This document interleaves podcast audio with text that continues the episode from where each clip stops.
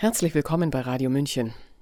Sollten die Täter der Corona-Verbrechen bereuen, wäre dies der Anfang eines Versöhnungsprozesses. Vertrauen jedoch müssten sie sich erst wieder verdienen.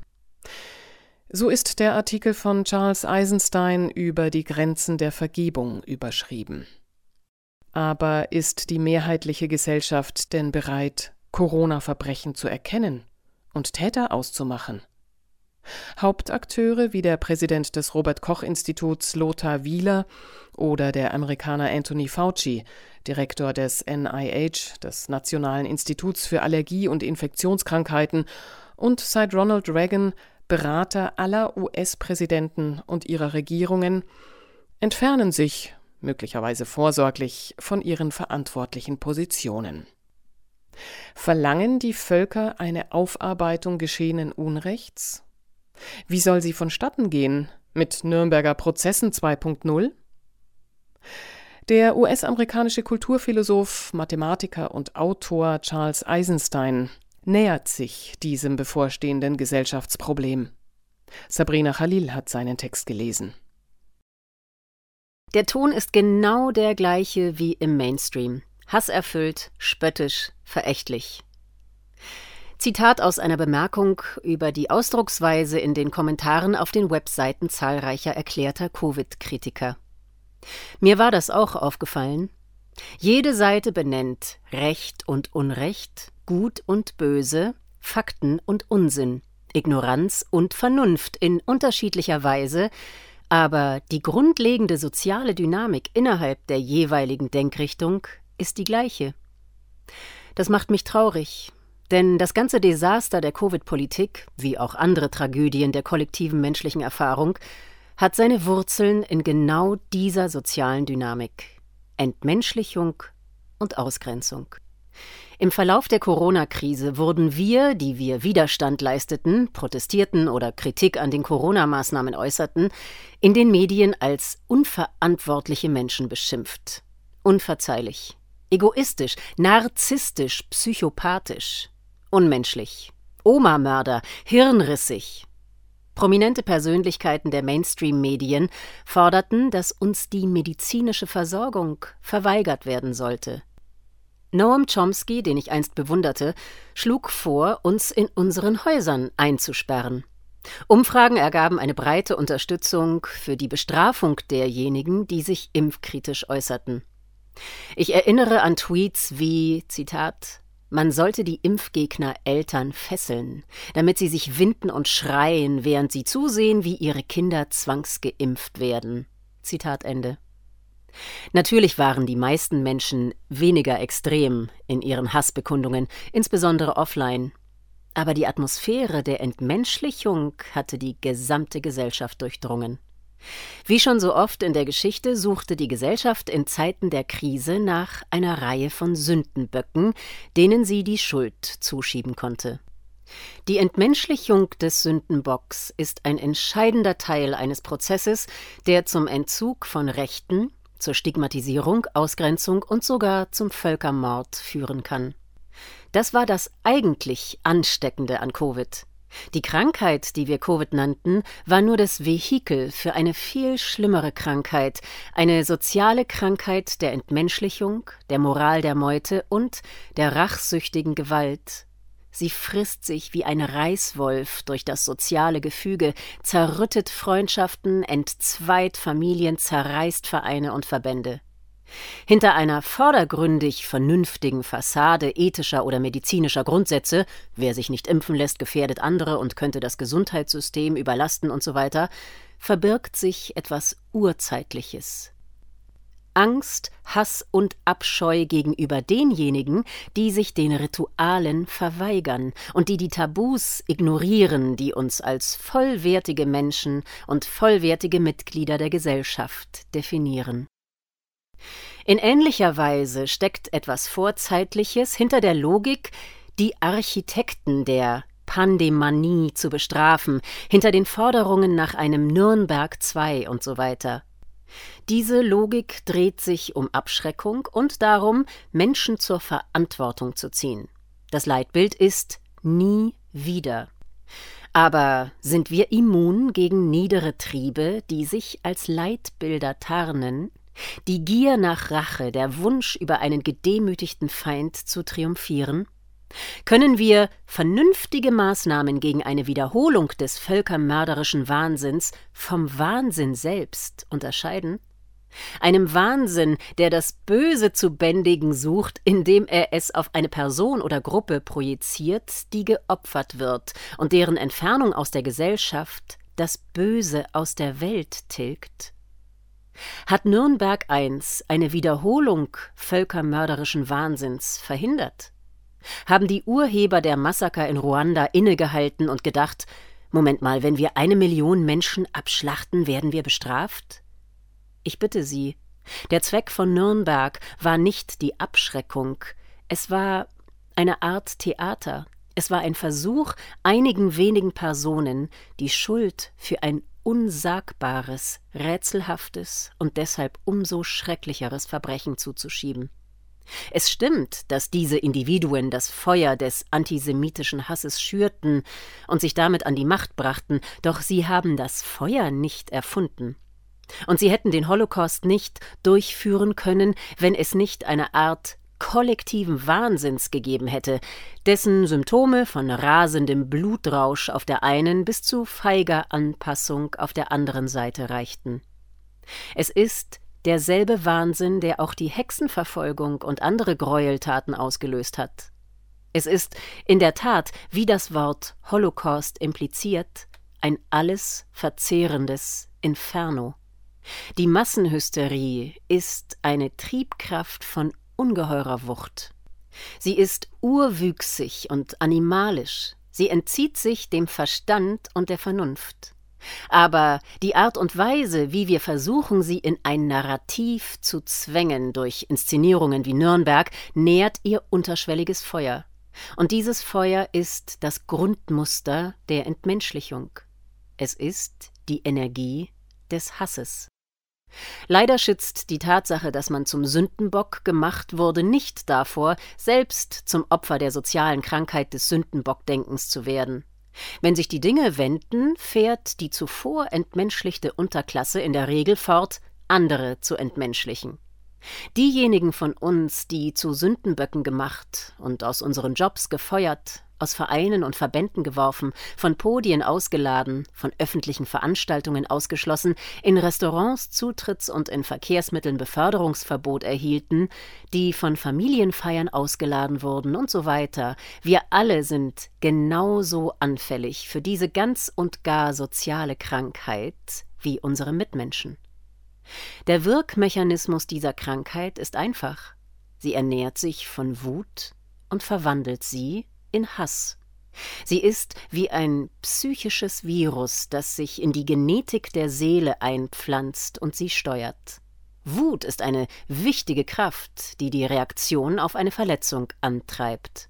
Sie soll die Ursache der Verletzung beseitigen.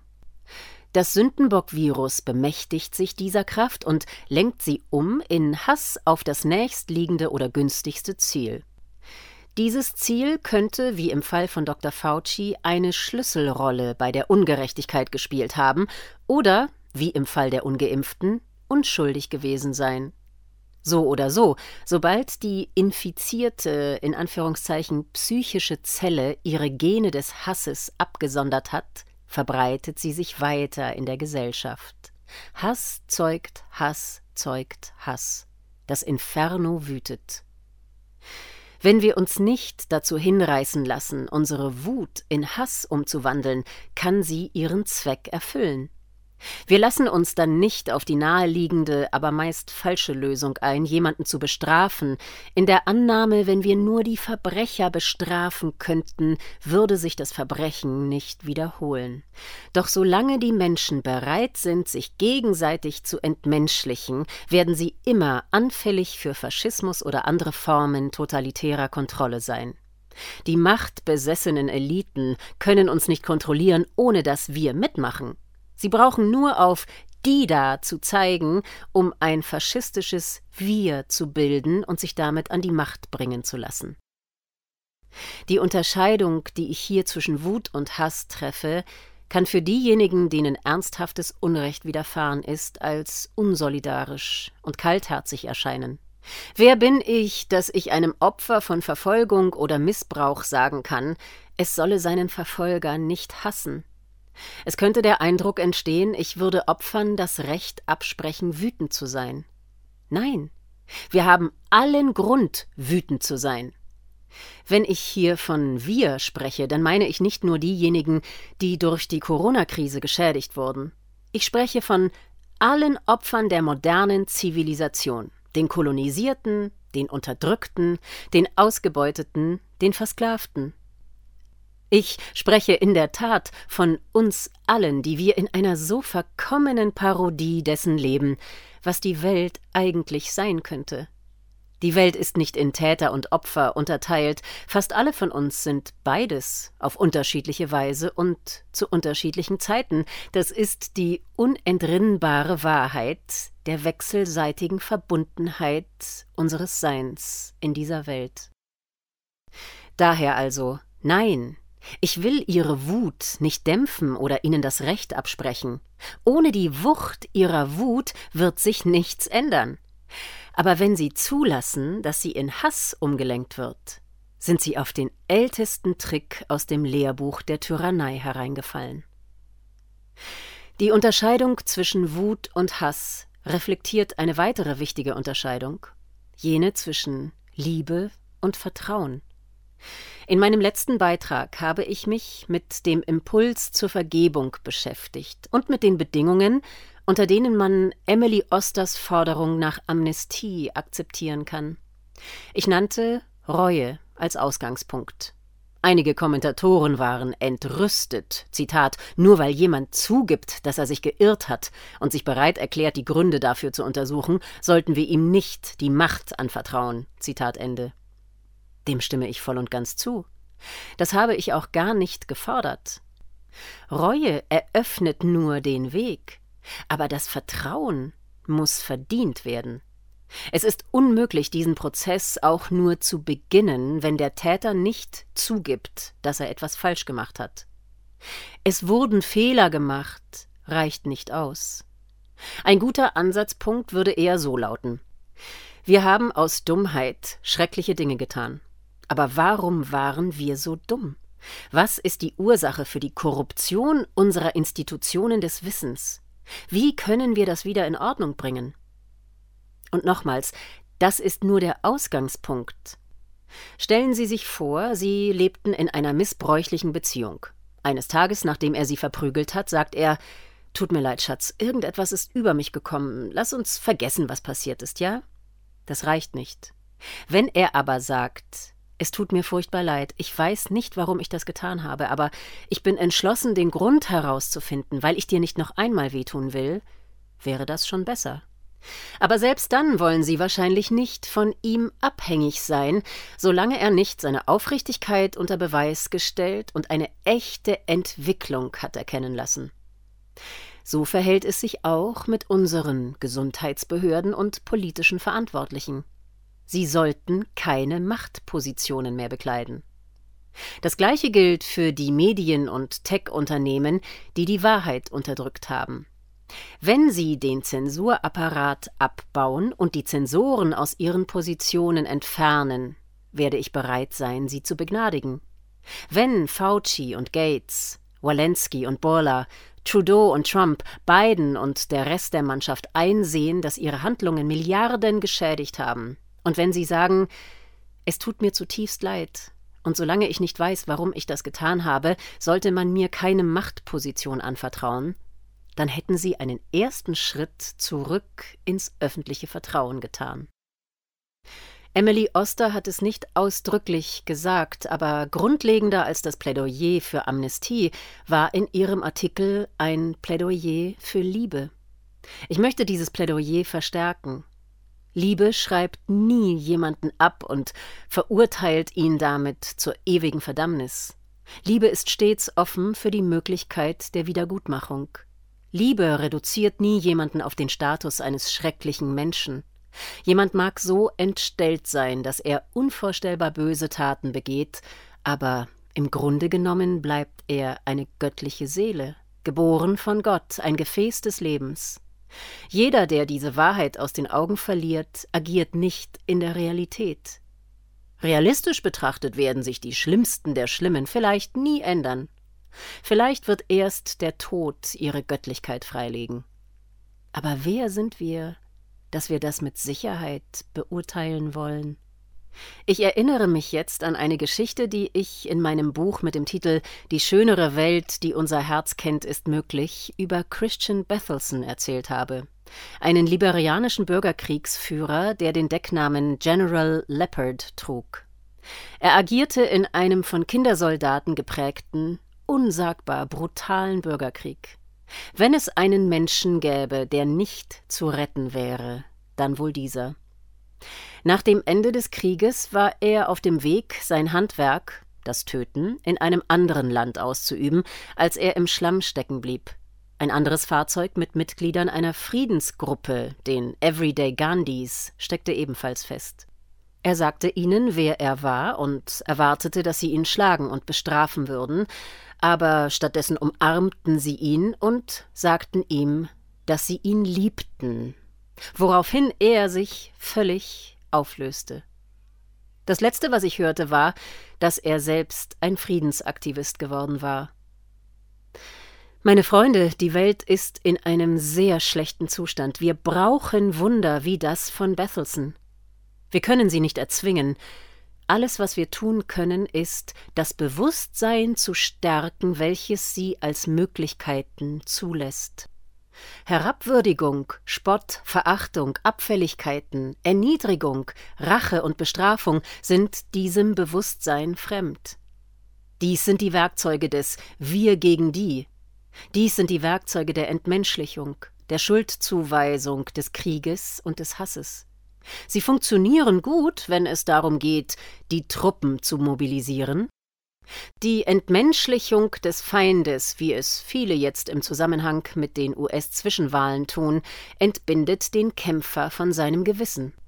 Sobald wir jemanden fest in die Kategorie des Schurken, des Erbärmlichen, des Terroristen, der Bedrohung für die Demokratie pressen oder welches Synonym für das Böse auch immer in der eigenen Gruppe gebräuchlich ist, wird damit jede Handlung in einem zum Krieg zwischen Gut und Böse stilisierten Kampf gerechtfertigt.